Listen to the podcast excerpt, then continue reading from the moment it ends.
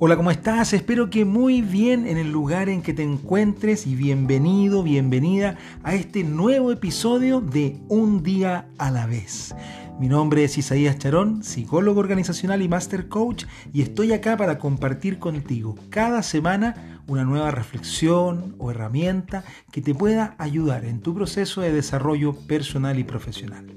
Hoy quiero compartir contigo una reflexión que hace tiempo traigo dando vueltas en mi cabeza respecto a nuestros cuentos infantiles. Y te lo quiero explicar con un cuento que probablemente conoces muy bien, como es la historia de la caperucita roja. Cuando tú revisas la historia en la mayoría de los cuentos infantiles y particularmente en la caperucita roja, lo que podemos encontrar es que es el lobo quien toma el camino corto para llegar primero a la casa de la abuelita, mientras que Caperucita se va por el camino largo. De los, uno de los elementos culturales que me llama mucho la atención de estas historias es que promueven la idea de que el camino corto es algo negativo y que tomar el camino largo es algo noble, deseable y que deberíamos hacer todas las personas. Sin embargo, esta idea culturalmente instalada nos lleva a pensar cosas como que aquello que cuesta mucho entonces tiene más valor y que si los procesos personales son más sufridos, más trabajosos, más complejos, entonces tienen mayor mérito para nosotros.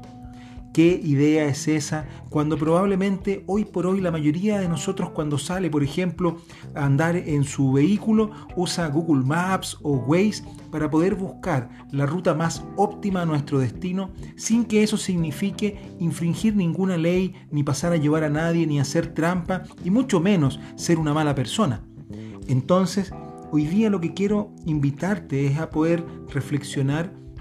sobre estas creencias que probablemente tú también tienes instaladas y has utilizado en algún contexto de tu vida y que nos lleva a hacernos el camino más difícil, más trabajoso, más largo, como si fuese a partir de esa dificultad donde nosotros conquistamos la nobleza y el valor con nosotros mismos, cuando en realidad lo único que estamos haciendo probablemente es siendo un muy mal amigo de viaje con nosotros en el sentido de poner ciertas cortapisas, cierto proceso de autoboicot, haciendo aquello que podría ser mucho más sencillo, convirtiéndolo en algo verdaderamente complejo, a veces sufrido y a veces doloroso. ¿En cuántas cosas de tu vida estás tomando el camino largo solo con la finalidad o con la creencia inconsciente de que eso te da mayor nobleza, qué es lo correcto o que eso tiene un valor distinto en la vida. ¿No será posible tomar un camino más directo? No digo con esto hacer trampas, por favor. Cambiemos ese paradigma tan instalado desde nuestros cuentos infantiles. Digo, pensar un instante, ¿qué camino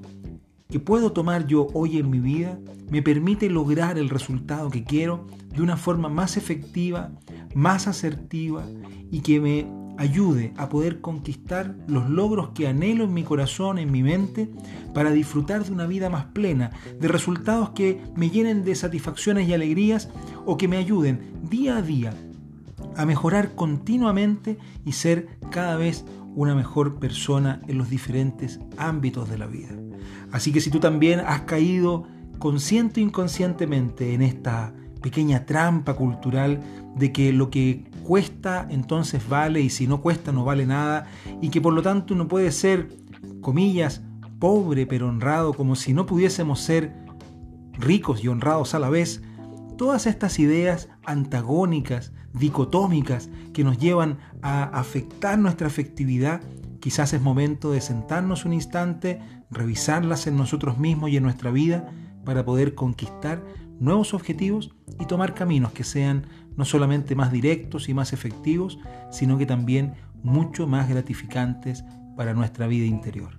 Te mando un gran abrazo, un beso, espero que tengas una gran semana, una gran jornada y recuerda, cada desafío es un día a la vez.